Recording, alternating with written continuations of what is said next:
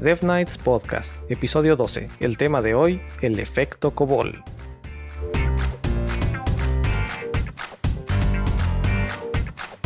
Hola a todos, yo soy Eric. Yo soy Mike. Yo soy Jacro. Y esto es Dev Nights Podcast, un espacio para platicar de programación, tecnología, super senior developers y otras ñoñerías. Hola Mike, ¿cómo estás? Todo bien, Eric, ¿tú qué tal? Muy bien, muy bien. Fin de semana tranquilo. ¿Y el tuyo qué tal estuvo?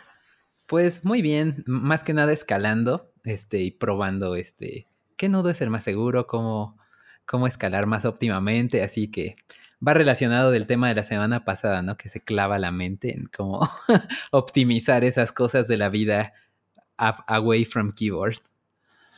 Órale, o sea que estabas, estabas away from keyboard, pero estabas también en el keyboard en tu cabeza. Sí, de alguna manera sí. Excelente. Esos, esos vicios de clavarte en, en tus hobbies. Sí. Nos pasa a muchos. Excelente. Oye, pues, ¿qué te parece si les damos la noticia a nuestros fans, a nuestros escuchas de esta semana? Claro, sí, pues la noticia es que tenemos un nuevo host que se va a estar integrando al equipo. Para nada una sorpresa porque ya ha estado con nosotros varias veces. Entonces, pues ya sin más, vamos a revelar. El nuevo host es Jacro. Bienvenido, Jacro. Muchas gracias, muchas gracias. Ahorita eh, bastante emocionado por integrarme a lo que es el equipo de este proyecto. Creo que es algo bastante divertido y, sin duda pues es algo que, a toda la comunidad le gusta, creo, el, discutir estos temas. Entonces espero que les guste justamente como mi colaboración y pues nada, vamos a ver qué, qué sale de todo esto porque hay temas bastante, bastante interesantes. Claro que sí, estoy seguro que a todos nos va si a nosotros nos gusta, estoy segurísimo que a todos los demás les va a encantar también que te, que te unas al equipo oficial de Dev Nights Podcast. Yay. Sin más, un, gran aplauso para, el nuevo integrante del equipo. Ahora tendremos que pensar en cómo hacerte tu novatada. ah, eso no venía en el contrato. Estaban las letras chiquitas que no leíste. Ah, bueno. Estaba en, la, estaba en la página 525 de los Terms of Service, a la que nada más le dijiste aceptar. Términos y condiciones. Exacto. Oigan, pues como ven si empezamos con nuestra nueva dinámica que ahora vamos a tener que tuiquear un poquito y optimizar un poco porque se está volviendo bastante eh, efectiva y esta es los saludos de la semana. Sí, yo creo que hay que decir dos cada quien. Ok, entonces vamos, dos cada quien. Empieza, Jacro, va a ser, tu, este, tu bienvenida. Muy bien, pues les vamos a mandar saludos a Mauricio Avisay y a Bebocho1. Artemisa BM y Guillermo Loyo. También a Ángel Busani y Jonathan Zarate. A Raúl Olvera y a Eric Zarate, que son hermanos, por cierto, y los conozco y les mando un doble saludo. ¿Y por qué tienen apellido diferente? Eh, no, Jonathan y Eric son hermanos. Los conocí hace ah, mucho tiempo en una conferencia que di. es que como dijiste Raúl y Eric, dije, ¿cómo, cómo? ok. ¿En quién nos quedamos? En Eric Zarate. Ok. Adán JP y Javier Agui. A Martius BR y David Sánchez. A Luis HP-23 y a Chrome Rogue a Mayras 1 y a Uriel Aero. A iWin Oficial y a J. Carlos JL. A ISC Carrasco y a Fajed Hermosa. Al buen Cerritos y a Milton Rodríguez. Y finalmente Mauricio Gómez. Yay. Bravo, Estás todas como un aplauso y toda cada, vez crecen más los saludos, ¿eh? está muy, muy chido. Vamos a tener que cambiar la dinámica porque si no, para el siguiente episodio nos vamos a pasar media hora saludando. Lo cual no nos da ningún problema, pero pues tenemos que hablar algo más aparte que los saludos. Mm. Muy bien. Eh, pues pasemos a comentarios y sugerencias si quieres, Eric. Claro, pues dos, dos comentarios breves. Eh, esto va a depender mucho de qué preferencia tengan ustedes, pero estamos ahora disponible en dos plataformas nuevas. La primera se llama iBooks, la cual es una plataforma Mm, hasta donde yo sé en México no es demasiado conocida, pero, o tal vez solamente soy yo, pero es una plataforma importante de, contenido podcast en, español y en, probablemente en otros idiomas también. Así que ya también estamos disponibles si es que es su preferencia. Ya también nos encuentran ahí. Y pues dándole seguimiento un poquito a algo que no recuerdo si comentábamos al aire o no la semana pasada, es que ya también estamos disponibles en Facebook, para lo cual tuve uh. que hacerme una cuenta específicamente para Facebook, porque ya no tenía yo mi cuenta, pero ya estamos también por ahí. Y estaremos pensando en algunas dinámicas para aprovechar las diferentes plataformas. Tal vez un, un Periscope en Twitter o un live en Facebook o a ver qué se nos ocurre. Eso estaría bueno. Y tenemos otro, otra plática por ahí, ya entrando a las, a las notas de la semana. ¿Qué te parece, Jacro, si nos cuentas ese proyecto que nos contabas un poquito fuera del aire? Ah, sí, eh, es un, una decisión que recientemente tomé, estoy bastante emocionado y, y, yo sé que hay muchos desarrolladores y muchas personas que quieren hacer esto, pues más que nada esto lo digo para que se armen un poquito más de valor y lo hagan. Eh, yo estoy a, unas semanas de hacerlo porque es obviamente una planeación y se trata básicamente de viajar y trabajar en el sentido de que mi meta, por ejemplo, es salir de Puebla, atravesar distintos estados de, de lo que es México hasta llegar a Monterrey, de Monterrey pasar a Estados Unidos del lado de Austin y seguir para arriba rumbo a Nueva York, pasando por diferentes, en este caso, ciudades, y de ahí llegar hasta lo que es Canadá. Ese básicamente va a ser como mi ruta del desarrollador. La idea es como disfrutar de las dos cosas que me encantan, que es una desarrollar y la otra es viajar y hacerlo de una manera como divertida, ¿no? Eh, sin preocuparse como por más cosas, sin estar en un solo lugar. No sé, eh, es básicamente como la idea. Entonces estoy bastante emocionado y si tu amigo que me estás escuchando quieres hacerlo, hazlo, hazlo mientras puedas hacerlo. Porque es mejor hacerlo e intentarlo que después arrepentirse, ¿no? De no haberlo hecho. Entonces, si me estás escuchando y quieres hacerlo, agárrate de, valor y hazlo. Porque créeme que es una sensación bastante padre el, tomar la decisión y decir, lo voy a hacer y empezar a planearlo. Es algo bastante genial y apenas justamente cuando en la primera parada que me toque, creo que eh, voy a empezar a ver cosas que no había visto de mi trabajo, ¿no? Por la perspectiva y la gente que me rodee. Entonces, es algo que voy a empezar y pues nada, obviamente pues voy a estar ahí reportándome y voy a estar colocando eh, fotos y cosas por el estilo. Vamos a seguir grabando lo que son los podcasts y me gustaría como decir, en este estado o en México conocí a tantos desarrolladores o amigos míos en comunidades y eh, inclusive algunas colaboraciones con el podcast y en Estados Unidos con, las comunidades también. Entonces es algo bastante chévere y pues nada, quería como comentárselo a ustedes para también animarlos a, hacerlo. Órale, está, está interesante la idea. ¿Y cómo, sí, cómo planeas o, bueno, supongo que estás, por lo que acabas de decir, haciendo bastante tu, tu planeación, así que no creo que vaya a haber mucho, mucho espacio para la improvisación, pero vas a estar eh, rentando algún tipo de hostal o vas a estar quedándote con algún conocido en el pues camino o, qué es lo que has planeado? Pues yo creo que, bueno, de, todo un poco, porque bueno, tengo amigos, por ejemplo, tengo muchos amigos en Guadalajara, también en Monterrey y demás. Este, entonces, si se presta la oportunidad también para como justamente convivir, porque eso es lo que yo quiero, convivir con más personas. Entonces, si se presta la oportunidad y con un amigo, pues perfecto, ¿no? Si no en un Airbnb, si no rentado un hostal. Mi idea básicamente es estar programando en esos cafés, eh, estar programando en, estos lugares donde tú no conoces a la gente, tú estás trabajando con tus audífonos, pero una vez que acabe lo que es tu trabajo, te sales a conocer una ciudad completamente diferente.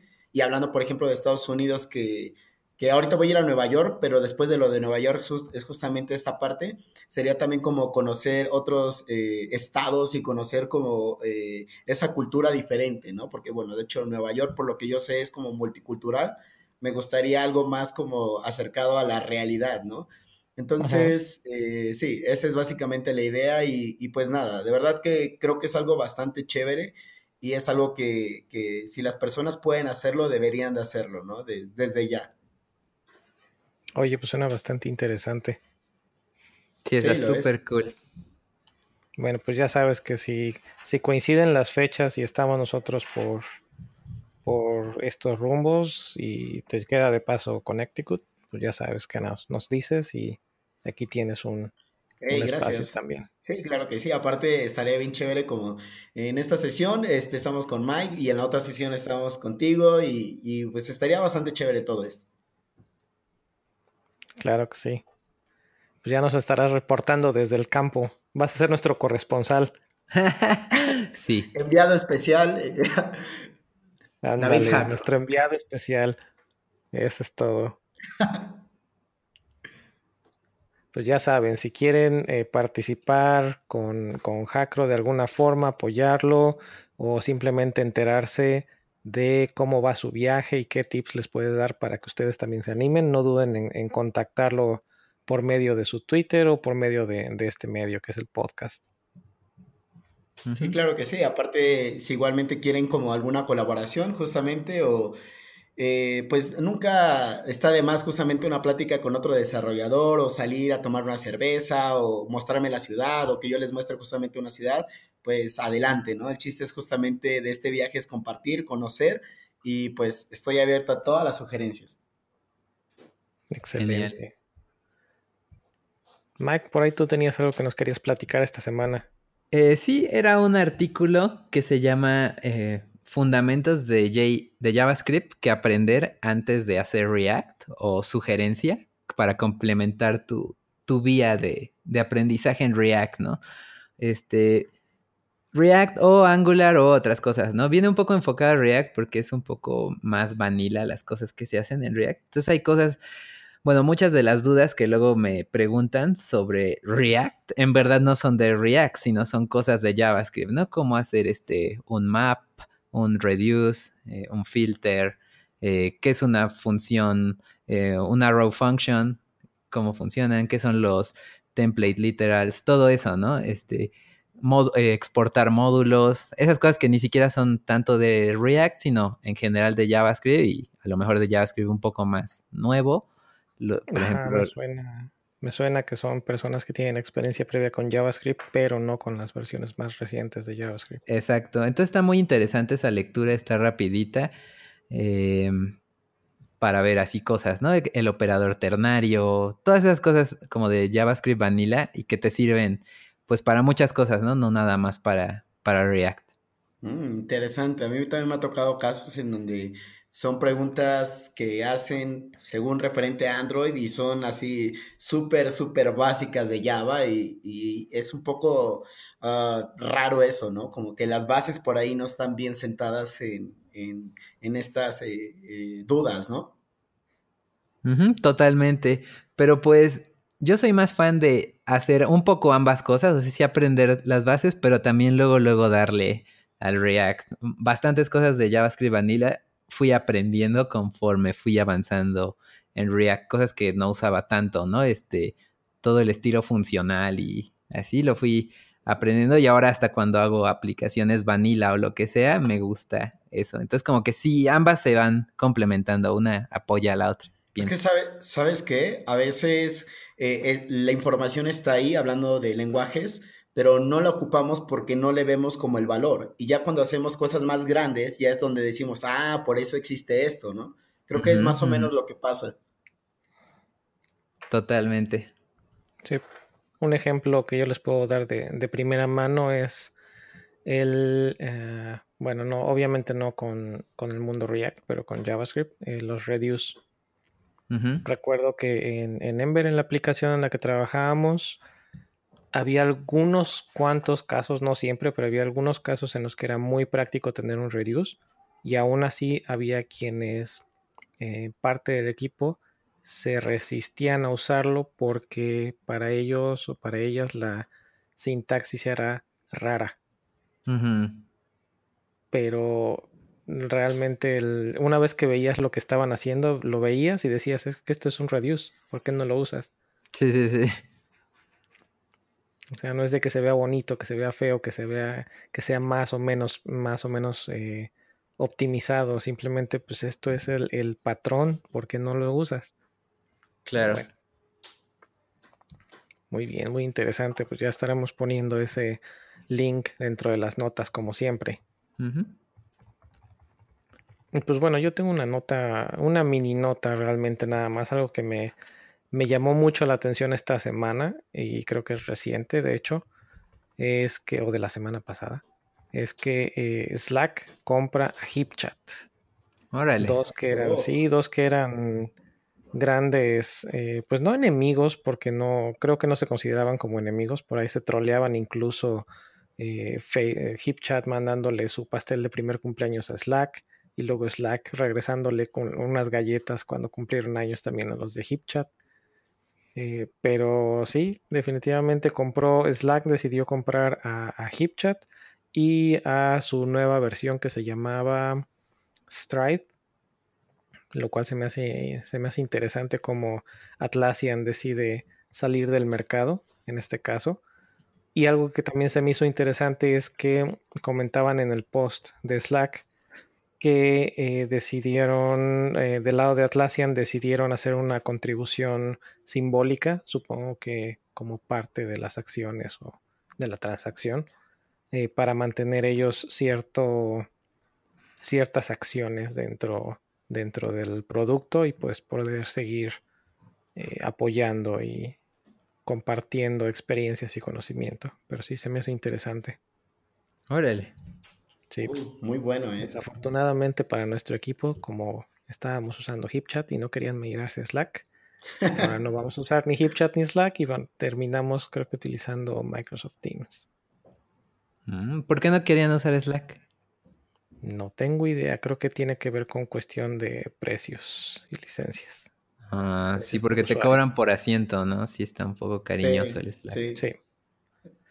Sí, como ya está bastante, está, llevan la, tenemos la iniciativa de, bueno, no tenemos porque no me incluyo, soy un, soy un vil usuario en este caso. Eh, está la iniciativa de utilizar eh, los productos de, Office.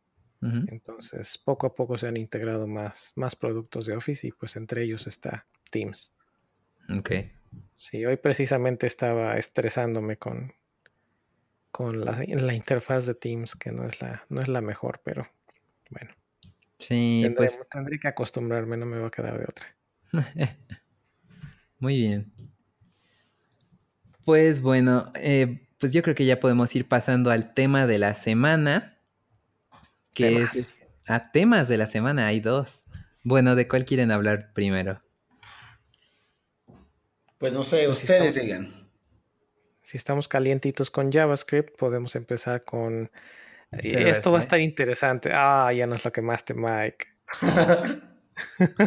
pues ya, de una vez. Sí, con el SSR. A ver, Jacro, por ahí teníamos una conversación hace rato en, Coders México acerca del SSR, que donde nos preguntabas. ¿Qué, qué nos preguntabas? por ahí, por ahí me confundí y como que no capté igual porque, pues ya saben, ¿no? Ya soy ahorita más del lado como mobile, entonces hace tiempo que también ya no hago como backend tan rudo, pero yo preguntaba si era el RSS. y bueno, al final de cuentas, pues no, no era eso. también salió otra, otra analogía que decíamos, bueno, es que Decías, Jacro, yo conozco lo que es el, Junior o JR, el Proficient o el PR, el Senior o el SR, así que será como que el Super Senior. Super Senior. Decíamos, ¿no? Ay, estuvo bastante bueno eso. Sí, pero bueno, un poco parte del de, haber cambiado a mobile, pero pues bueno, está bastante bueno este tema, ¿eh? porque realmente sí es algo muy cierto creo que es conforme a, la, actualización en general de la sociedad que va surgiendo como esta parte, pero bueno, si quieren ya empezamos para que no vaya diciendo como todo de golpe. Ok. Eh, bueno, pues así como lo menciona Jacro y poniendo un poquito más de contexto, la semana pasada o hace dos estuvimos platicando bastante de eso en el Slack de Coders México, pero había bastantes dudas, ¿no? Que te decían, no, es que no estoy muy seguro de qué es eso, o si es algo nuevo, o, qué es, ¿no? Entonces ya teníamos varias dudas y ya teníamos un poco pendiente hablar de, del server-side rendering. Entonces, pues ya, una vez puesto ese contexto, pues vamos a empezar. Eh, ¿Qué es el server-side rendering? No es nada más que eh, tomar una aplicación de JavaScript, que generalmente se hacen del lado del cliente, sea con React, Angular, Ember, X framework caliente de la semana o Vanilla, y este, renderearla del lado del servidor y servirle al cliente eh, de entrada HTML y CSS estático. De tal manera que la aplicación se percibe como más rápida, ¿no? Porque de golpe ya tienes contenido y no tienes que esperar a que el navegador lea el JavaScript y lo procese y ya lo escupa, ¿no? Hay personas o hay compañías que por seguridad apagan el JavaScript o no, no permiten a las computadoras que tengan JavaScript y no quieres excluir a esas personas de, pues, que, puedan acceder a tu contenido, ¿no? Y otra razón importante por la que querrías hacer eso es porque eh, por temas de SEO, de posicionamiento, tanto Facebook como por ejemplo Twitter, así, sus eh, crawlers no leen JavaScript. El de Google ya lee, pero usa una versión viejita de Chrome. Entonces también hay que tener ojo con eso, ¿no? Para saber que, sí puede leer tu JavaScript. Y en mejor caso, siempre eh, es mejor mandar HTML, ¿no? Siempre que puedas. Exacto, es el estándar. Ajá. Entonces, pues, ¿qué beneficios hay de eso? Bueno, ya decía un poquito. Eh, es la, la aplicación se percibe más rápido aunque no, no, necesariamente nada más con eso ya es magia, ¿no? Y ya está rápida. Si, sigue teniendo un montón de JavaScript, pues puede que, se vea tu app como que pareciera que está, pero no funciona, ¿no? Entonces también hay, otro tipo de métricas que importan, ¿no? Como time to interactive, ¿no? ¿Cuánto tiempo se tarda en que tu aplicación ya está interactiva? ¿O cuánto tiempo se tarda en que aunque sea el elemento más importante de tu aplicación sirva, ¿no? Por ejemplo, la búsqueda en Amazon, si, si buscan ahí, le apagan el JavaScript o lo prenden, este, sí, con JavaScript, la búsqueda siempre va a servir así, luego, luego. A lo mejor y tarda un poquito que entren las autosugerencias en lo que se procesa el JavaScript, pero la búsqueda siempre es lo primerito que carga, ¿no? Igual en YouTube, este, ¿no? Entonces son estrategias que se hacen para quitar segundos, ¿no? Porque el tiempo es dinero y hay una métrica, ¿no? Que cada segundo que, que se tarda una página, se pierde bastante porcentaje de, dinero en ventas. Entonces sí es un tema que está en el interés, ¿no? Es de, del negocios. Exacto. Oye, y era un, un, tema, pues no, creo que no debatido, pero sí muy, muy poco comprendido, porque comentabas al principio, bueno, se supone que lo que vas a hacer es tomar tu aplicación JavaScript y renderearla al lado del servidor para enviarle solamente HTML al servidor, perdón, al, navegador. Pero nos preguntaban, bueno, ¿y qué no es eso lo mismo que hacíamos y que hemos hecho con PHP, con Java, con Ruby? Eh, Totalmente. De alguna manera sí es lo mismo, pero hay una diferencia eh, muy importante en este nuevo paradigma. Eh, ahora, bueno, ya no es tan ahora, ¿no? Pero pues ya sabemos que existe Node, que, es para correr JavaScript del lado del servidor. Entonces eso te facilita que tienes un solo lenguaje en todas las capas, ¿no? Entonces es de alguna manera simplifica y agiliza el proceso de, desarrollo, ¿no? Porque es, antes tenías o que pensar en Ruby para renderear HTML y de todas maneras tenías que hacer JavaScript, ¿no? O pensar en PHP para renderear HTML y de todas maneras saber JavaScript. De alguna manera simplifica y puede llegar a agilizar estos procesos. Obviamente no todo el mundo pues está trabajando con Node y así. De hecho es mucho más realista que una, un negocio ya que esté operando pues tenga su backend o en Ruby o en Python o en, PHP o en Java. Entonces también hay maneras de, de lograr esto, ¿no? De como que correr un Node que le pase al, al Python, al que sí, y ya inyecte. O sea, hay maneras. Eh, no necesariamente también por creo que comentaba que no es, aunque es lo más común hacer este server-side rendering con, con todo, incluyendo el, JavaScript, creo que por ahí también comentaba que no es 100% necesario que hagas puro render. Puedes hacer un, pre-render de tal vez de una tabla y ya dejarle al JavaScript que la termine de pintar. Mm, o puedes hacer un prefetch, o sea, cargar todos tus, en lugar de hacer que cuando la, hasta que la página carga, mandar la primera petición de, de Ajax, es la haces del lado del servidor, inyectas esos datos como un objeto JSON en tu mismo HTML y cuando llega el contenido al navegador, pues ya le ahorraste todo otro viaje ya están los datos presentes. Aparte creo que una de las cosas como también bastante importantes y que aplique tanto a la parte como eh, de escritorio como a la parte móvil, eh, hablando de navegadores, es el hecho de que el usuario jamás tiene que ver una página en blanco. Siempre tiene que ver que hay algo y que se está cargando algo, ¿no? Porque de otra manera piensa, puede pensar justamente que, a lo mejor no sirve o, o cosas por el estilo. Entonces creo que justamente esto ataca ese, ese problema muy importante de decir, ¿sabes qué? Este, no se te renderá todo de golpe, pero lo principal ya está cargado, ¿no? O es lo más rápido que carga. Entonces creo que eso está bastante, bastante bien. La otra también creo que es como eh, positivo, es que ya no haces como, como lo que hacíamos antes, ¿no? o que muchos siguen haciendo, de hecho, que es como de que una petición al servidor y te carga de nuevo absolutamente todo y no solo la parte que tú necesitabas, ¿no? Entonces creo que eh, está bastante chévere esto, creo que hay que verlo como tanto los pro y los contra para encontrar como el valor, pero sí, en general este, me parece como algo bastante, bastante bueno. Y ciertamente, como lo comentaba Mike, pues no todos ocupan Node no todos ocupan lo que es este, el min, ¿no? Toda esta parte de JavaScript, pero sí facilita mucho las cosas, la verdad es que sí. Sí, totalmente. Igual este quería tomar ese ejemplo que decían, bueno, ambos, que es importante cargar un shell de la aplicación, o sea, que, se vea algo y lo más pronto posible. Y uno de los ejemplos más bonitos que hay es YouTube, que si lo cargan así de golpe, de entrada está la barra de navegación y esa luego, luego sirve y ya puedes buscar. Uno, un par de milisegundos después, en vez de en el, en el lugar donde salen los, los thumbnails o las vistas previas, se cargan una serie de cuadritos grises para que sepas que ahí va a haber algo. Y, salen como unas líneas, ¿no? Que se están como con gradientes, que te indica que está ahí bajando información.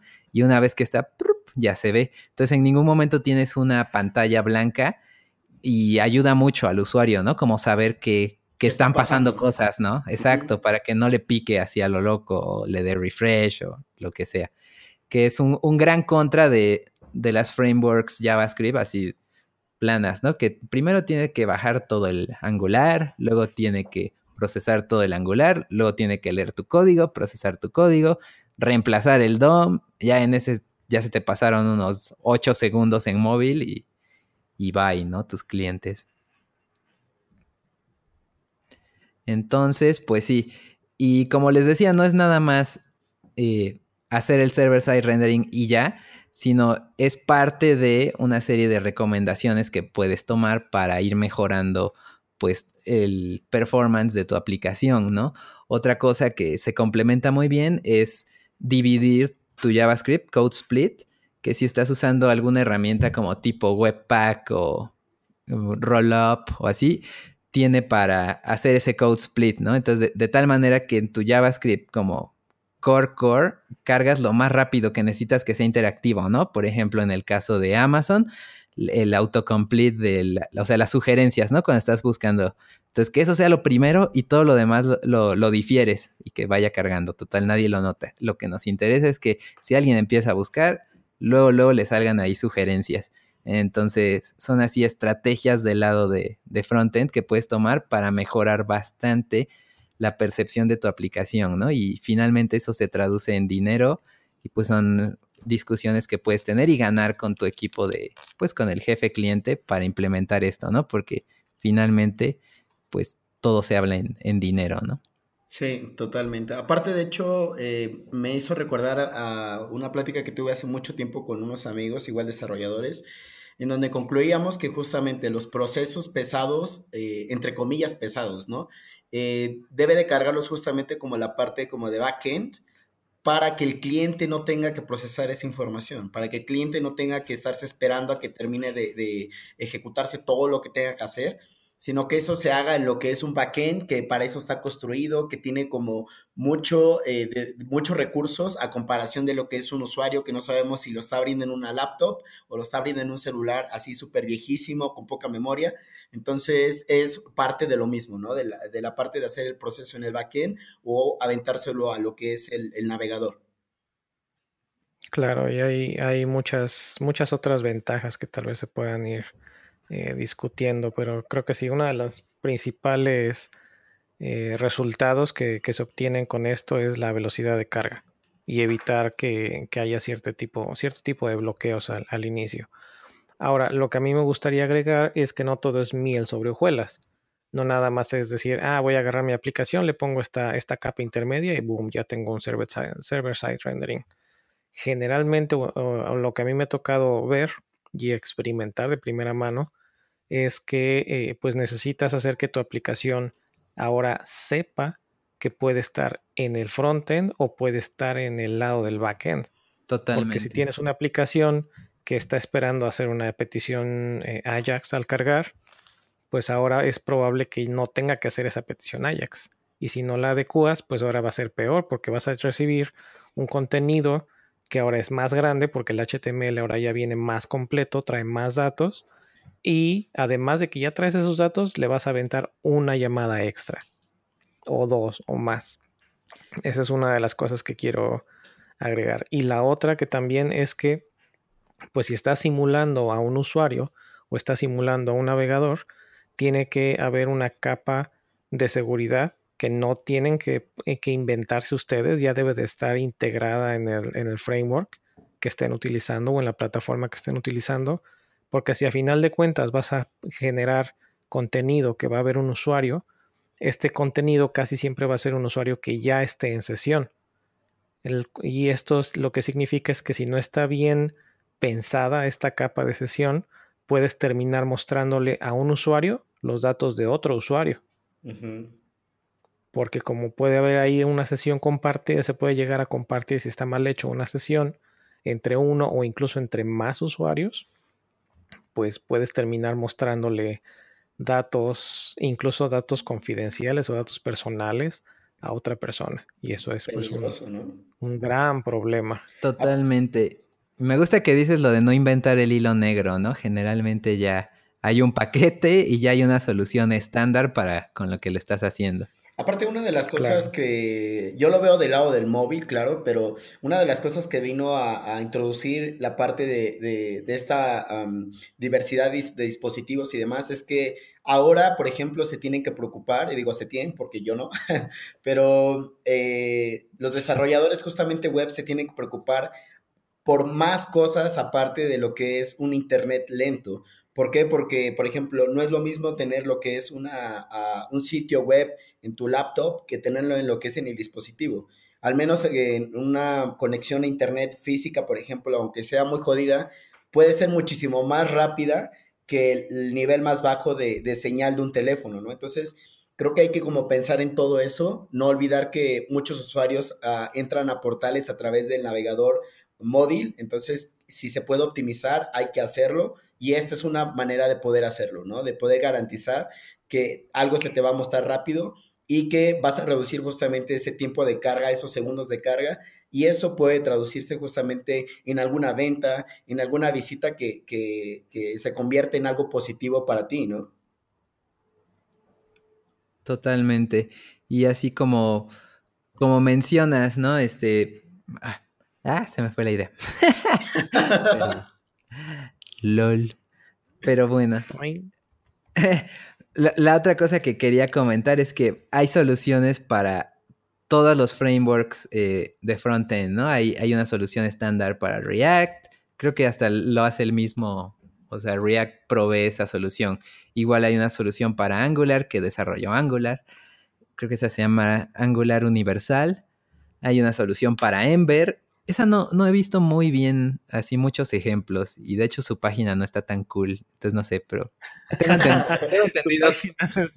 o sea, es que no explica muy bien, no es una página, es más un, un blogazo ahí que explican, tenemos esto. Ahí no, sí está, está, documentado aparte, no sé cuál sea el link, pero sí está documentado aparte. Sí, se llama Ember Fast Boot. Exacto, exacto, Ember Fast Boot. Está, está muy bueno, yo lo llegué a probar, no de forma, eh, no en producción, pero sí he llegado a hacer, ah, bueno, llegué porque ya no estoy muy metido con Ember. Llegué a hacer un par de experimentos y es precisamente lo que les comentaba. Eh, no es una solución out of the box, no es así como que, ah, le agrego este script al lado del frontend y le agrego esta línea al lado del backend y boom, ya tiene. Sino que necesitas tener consideraciones para poder utilizarlo. Eh, uno de ellos es que Ember implementa o implementaba con Fastboot algo que le llamaban shoebox, caja de zapatos, que eh, lo que hace es que cuando tú tienes una página que está cargando eh, datos con, con peticiones Ajax, eh, lo que haces es, si esto se está ejecutando, detecta que se está ejecutando del lado del backend o del lado de Fastboot, guarda esos datos en este shoebox. Entonces, cuando la aplicación ya está del lado, cuando ya se está corriendo el código del lado del frontend, lo que haces es buscar si está en el shoebox disponible para tomar esos datos y si no está disponible ahí, entonces haces lo que normalmente hacías. Para evitar cargas extras o para evitar eh, hacer eh, renders duplicados.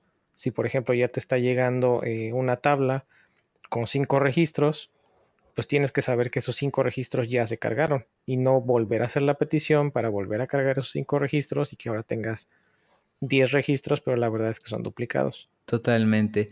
Igual, por ejemplo, en, en, React hay los ciclos de vida entonces cada componente tiene varios ciclos, ¿no? Y uno de los ciclos se llama component did mount. Entonces el código que corre ahí solo corre del lado del cliente siempre. Entonces si vas a hacer algo, un fetch, un este, no sé, un intersection observer, algo así que dependa del lado del cliente, es ponerlo ahí y ya es como que un poco más sencillo, ¿no? Al menos del lado de React, porque sabes que solo lo que está dentro de ese ciclo va a correr solo del lado del cliente y puedes separar bastante bien el lado del servidor. Y pues si no tienes eh, React o estás haciendo algo, puedes simplemente ponerlo dentro de un if, ¿no? If window existe, corre, nada más. Y eso es una manera más sencilla, ¿no? Había otra que recuerdo ahorita, es el eh, vaya, hay, hay, muchas librerías para que hagas tus peticiones para, para cargar datos. Entonces te recomendaban, bueno, si no vas a usar Fastboot, tienes esta, esta y esta y estas opciones. Si vas a usar Fastboot, entonces te recomendamos que utilices esta o esta otra, que uno ya tienen soporte para Fastboot, porque hay veces que las mismas librerías que ocupas o los mismos plugins, pues no, no tienen soporte para esto, no conocen cómo funciona o, o asumen que va a funcionar la página de cierta forma. Entonces también son ese tipo de recomendaciones. Está interesante lo que comentas de los ciclos de los componentes. No recuerdo si en el caso de Ember eh, este, tienen algún, algún ciclo específico que sea solamente en el frontend, pero sí. Eh, pues sí, sí tienen, tienen su, su life cycle, todos los componentes, eso sí es un hecho. Pero no recuerdo si eran o si llegaron a ese punto. Claro, pero pues sí, eso facilita bastante y creo que por eso es como muy preferido, popular React, que tiene eso como muy explícito, ¿no? El componente montó, el componente va a actualizar, debería actualizarse el componente y, todos esos eh, los puedes ocupar, tienes tu arsenal para hacer eso y meterle performance a tu app, ¿no? Con cosas ya establecidas. Eh, igual comentabas eso del fetch, hay soluciones por ejemplo, hay un paquete de Node que se llama Isomorphic Fetch. Entonces, es un fetch que tiene un if. Entonces, if window existe, usemos fetch de window. Else, pues mete un polyfill ahí para Node. Entonces, así ya puedes ocupar tu código en, ambos lados. Y así hay bastantes cosas. Isomorphic fu, ¿no? Isomorphic cosa para de hecho, creo que es el, el, término correcto, ¿no? De este tipo de aplicaciones, aplicaciones isomórficas, ahorita que me, me hiciste que me, viniera el flashback cuando empezaban estos conceptos. Sí, de un, de un, inicio como que se usaba mucho ese término y no recuerdo por qué se terminó dejando a, o sea, se cambió a server-side rendering. Creo que había un poco de confusión con eso isomórfico, sonaba muy espacial y ya este quedó un poco más claro con server-side rendering. Cosmic Application Development. Sí, sí, sí. Warp Testing Development. o no, ¿cómo sería TDD? Testing. Warp Driven Development. Algo así. Pero bueno, en general eso es como que. ¿Cómo será? In a nutshell, server-side rendering. Ah, se me olvidaba mencionar. Igual si tienes tu app en Vanilla o lo que sea, ay, ¿cómo le hago? ¿No? Pues hay una herramienta que se llama Lighthouse, que es de Chrome, que sirve precisamente para hacer este, auditorías, para ver cómo está tu app. Y esa la puedes usar en conjunto con Puppeteer, que es igual una herramienta de Node que utiliza Chrome. Entonces, tal cual, puedes automatizar o tener de tu lado de tu servidor que cuando visiten una es un Chrome del lado del server que corre el JavaScript y le pasa ya el HTML rendereado. Entonces, incluso si tu app es así súper custom made con Backbone o lo que sea, eh, con jQuery, algo así, pues puedes ocupar una solución así, ¿no? Entonces, sí hay manera de, solucionarlo y ya documentada y todo, exacto. Ok, ¿saben que está, estaría chido que esto lo escucharan justamente esas tiendas o esos bancos que sinceramente sus sitios están, muchos de ellos horribles, y que literalmente tú entras al sitio y se queda en blanco no por uno o dos segundos, por varios segundos, y que después te aparece como todo de golpe y si te equivocaste, si por ahí le dices un F5, es otra vez el proceso y otra vez el problema que comentábamos, ¿no? De, de, lo que es esta pantalla blanca. Entonces, si algún desarrollador trabaja en una empresa de esto, por favor, métalo como propuesta porque nos va a facilitar la vida a todos. Sabes que muchas veces no es que no lo propongan.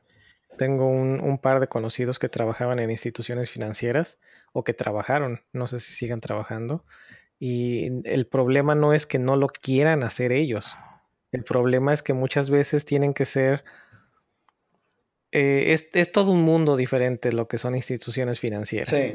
Eh, entonces no es así como que tan tanto de que no quieran hacerlo, sino de que no puedan por problemas de licencias, por problemas de seguridad, que pues digo, en, una, aplicación, en una banca en línea, yo preferiría que, no tenga JavaScript y que tenga que estar dándole clic a un botón y esperando a que recargue, a, no a que el, contenido de esa página esté utilizando una dependencia de NPM que al developer se le olvidó que tenía que actualizar sus dependencias para brincarse este SLint issue que hubo eh, hace un par de semanas y ahora está comprometida la página de todo el banco porque algún individuo con malas intenciones inyectó JavaScript para sacar credenciales o para sacar otro tipo de o incluso ni siquiera para sacar credenciales para ejecutar microtransacciones. me, hiciste recordar eh, cuando estaba la campaña de Trump que él estaba ocupando creo que jQuery o una dependencia de jQuery, pero directamente de, del repo de GitHub. No, no de, de, un CDN, directamente de GitHub ahí del... Y entonces una, le estaban mandando pull request así de que if el dominio es el de Trump, cambia el hero por Trump besando a Vladimir Putin, ¿no? Y le ponían en, los comentarios, pues los test están pasando, yo lo veo bien, ¿eh? Yo digo que sí lo agregues, así todo el mundo. Estuvo muy bueno. Eh, ahí, ahí podría ser el otro tema, ¿no? El peligro de las dependencias. Eh, muchas cosas por ahí pueden surgir. sí, sí, sí, pero bueno, en este caso Sí, eh, recuerdo alguna plática eh, de café o alguna plática de, cervezas que, pues, que era esto, así de el, trauma, o no el trauma, la impotencia de decir, es que estoy viendo todo lo que están haciendo, todo lo que nosotros platicábamos de, de nuestro lado, ¿no? De los que sí podíamos hacer cosas un poquito más modernas y era la impotencia de es que no puedo hacerlo porque no me dejan, porque no pasan los estándares de seguridad que tienen que pasar, porque tengo que, tiene que pasar por 25 auditorías antes de que siquiera lo consideren como algo viable. O es que, pues es que si cambiamos esto, ahora tenemos que soportar todos estos navegadores y todas estas plataformas súper viejas. Y sí, no, era... sí, también lo viví, eh, el, tema como de esos sitios como bancarios o sistemas como súper corporativos gigantescos. Eh, hay otra, por ejemplo, que puedo agregar ahí como de, no, pero se tiene, si vas a implementar esto nuevo, se tiene que mandar a lo que es la, la matriz, en donde esté la principal, se tiene que aprobar y se tiene que aplicar en todos lados, no solo en tu área, sino en todos lados, en todos los lugares donde se desarrolle, que sean parte de la empresa, se tiene que implementar esto nuevo. Entonces, comprendo muy bien esa parte y es literalmente cosas feas justamente de trabajar como en empresas tan grandes o bancarias, como la limitación de, de la creatividad, por así decirlo, ¿no? O la limitación conforme a tecnologías. Pero bueno, eso igualmente ya lo vamos a discutir por ahí en otros temas que ya vienen. Sí. Y es más, me hiciste que me acordara de uno de esta, una de estas personas. Incluso su computadora la usaba para conectarse de forma remota a su terminal. Porque todo lo que trabajaba y todo lo que hacía ni siquiera estaba en su computadora. Estaba en una terminal virtual. Sí, eso también es semi común.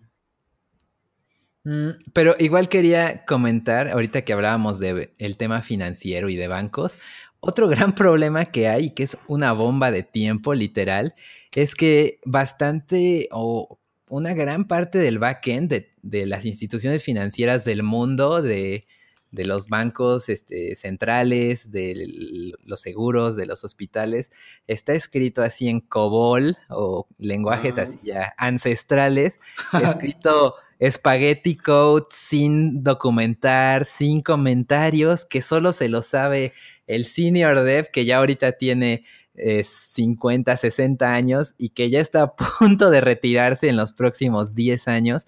Entonces está ese problema, ¿no? Que ahorita, pues todos esos ingenieros pues ganan un montón de dinero, pero es una bomba de tiempo porque ya está, estamos a punto de empezar a vivir eso, que se van a empezar a jubilar o se van a empezar a morir y nadie está aprendiendo COBOL y nadie quiere ir a tocar eso. Entonces, no mames, ¿qué va a pasar con, con todo eso, ¿no? Es como el efecto 2000, ¿no? El que en un momento va a llegar en donde ya nadie está interesado, bueno, ahorita ya nadie está interesado en eso más que a lo mejor por el dinero, pero pues jóvenes que quieran estudiar así COBOL está como súper... Yo, por ejemplo, nada más he conocido a uno, uno de tantísimos que he conocido, ¿no? Solo uno se dedica a desarrollar en COBOL y que es joven, ¿no? Y que pues primeros trabajos y cosas así, pero tienes toda la razón.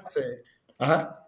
Y aparte, no solo es saber COBOL, sino es COBOL que no está documentado, está de la verga, y ver este, y, meterte en la mente del viejito ese que a lo mejor ya ni él sabe cómo funciona. y así, así funcionan los bancos del mundo. ¿Qué, ¿Qué va a pasar?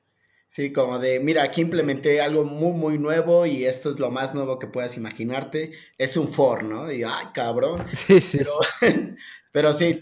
No estoy tan seguro el, hecho de que no esté comentado, ¿eh? Porque si algo tenían estos lenguajes anteriores era que todo lo tenías que incluso diseñar en papel. No, no, no, no. Antes de, antes de hasta hacer tus pantallas.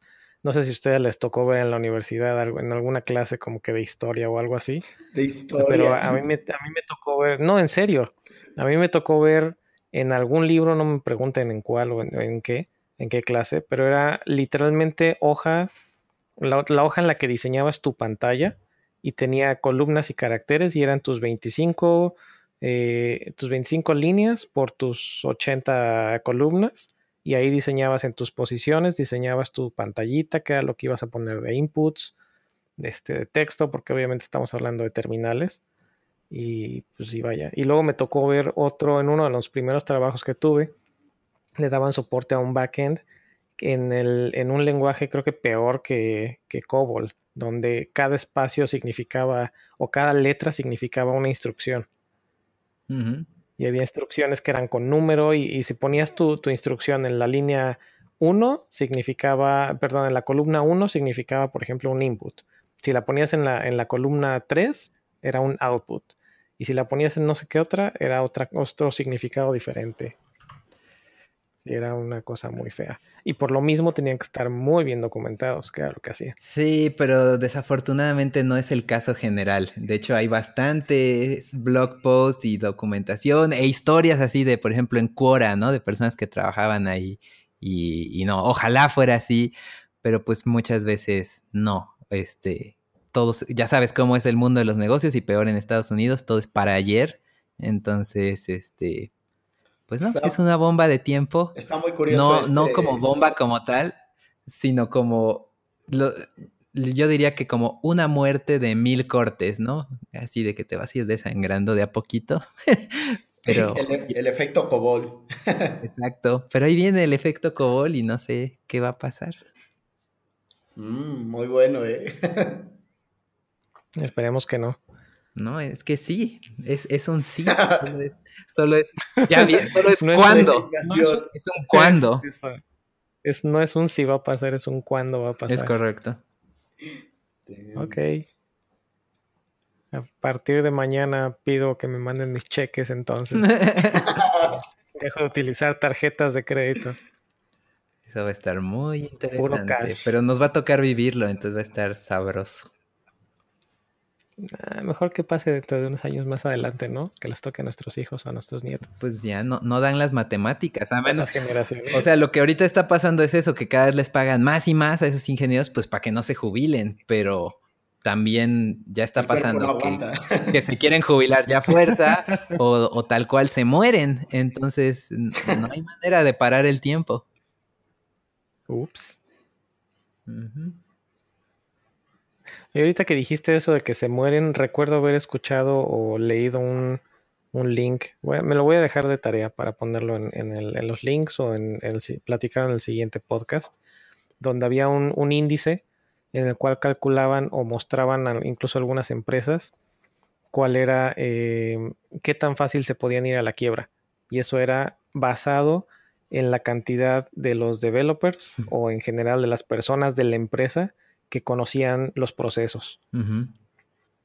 Y es que eh, igual parte de lo que te empiezan a enseñar cuando quieres empezar a tomar roles, pues no necesariamente administrativos, pero sí como que más, más técnicos hacia el lado de eh, líder de equipos, es que tienes que hacer que tanto tú como todas las personas que trabajan contigo o que, o que trabajan para ti, que todos sepan hacer todo.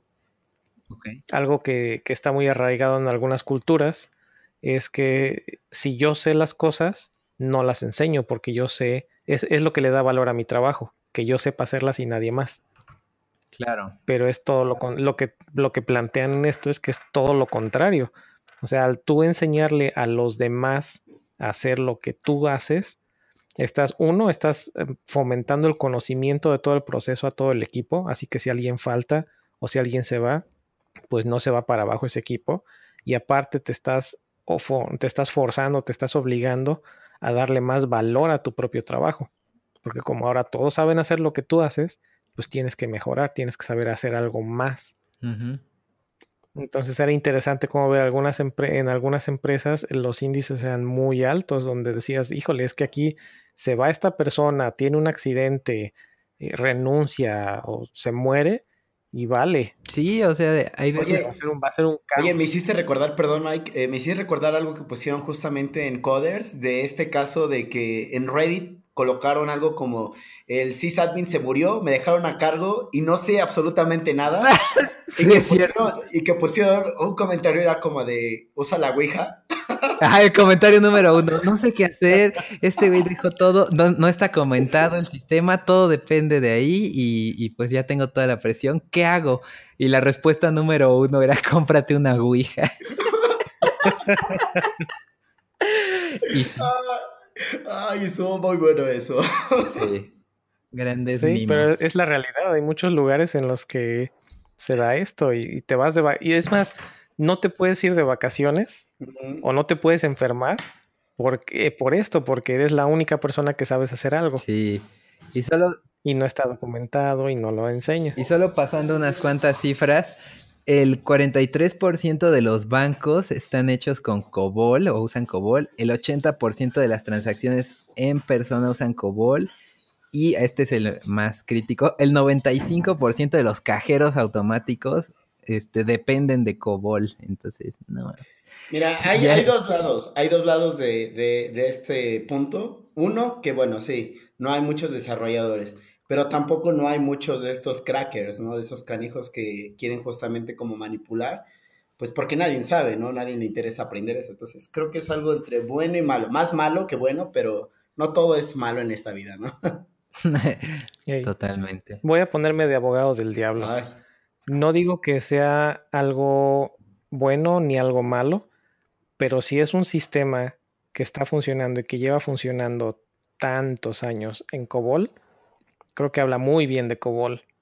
Obviamente tiene que hablar muy bien de la gente que lo está soportando. Porque no, una computadora no funciona para siempre sin que le den soporte.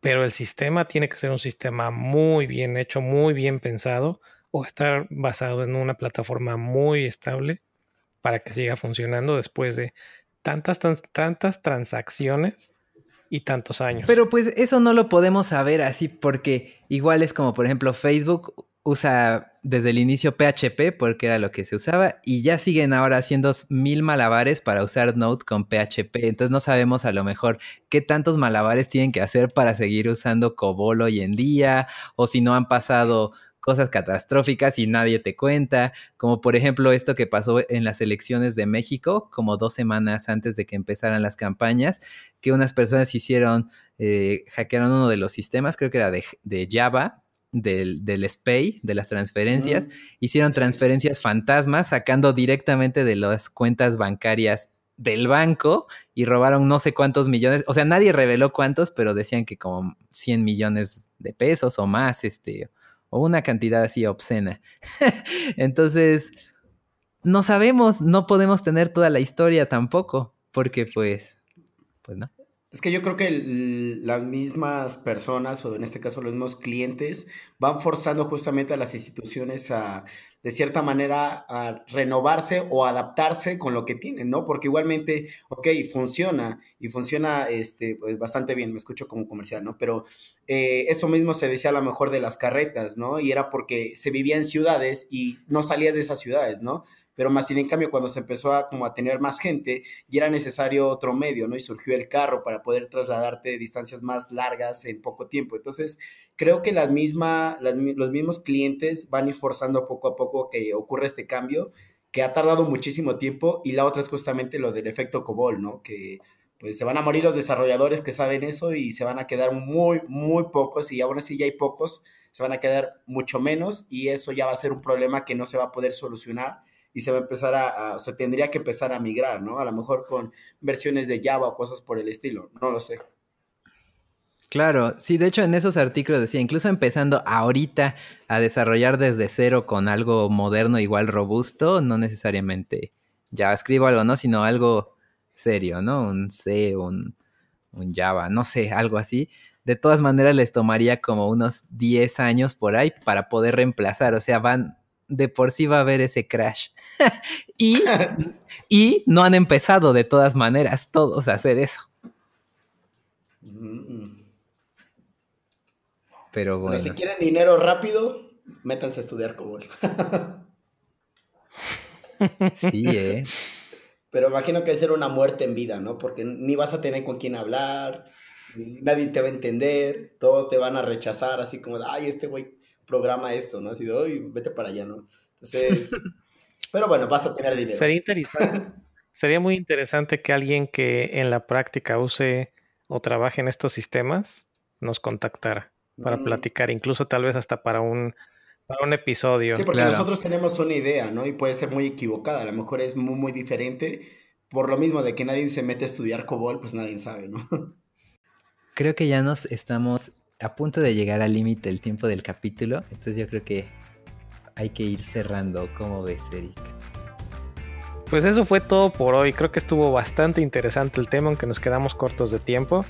Pero pues ya tenemos todavía más material que cortar para la siguiente semana. Uh. Perfecto, bastante, bastante. Muchas gracias, Mike. Muchas gracias, gracias Gracias, gracias. Y bienvenido de nuevo. Gracias, gracias.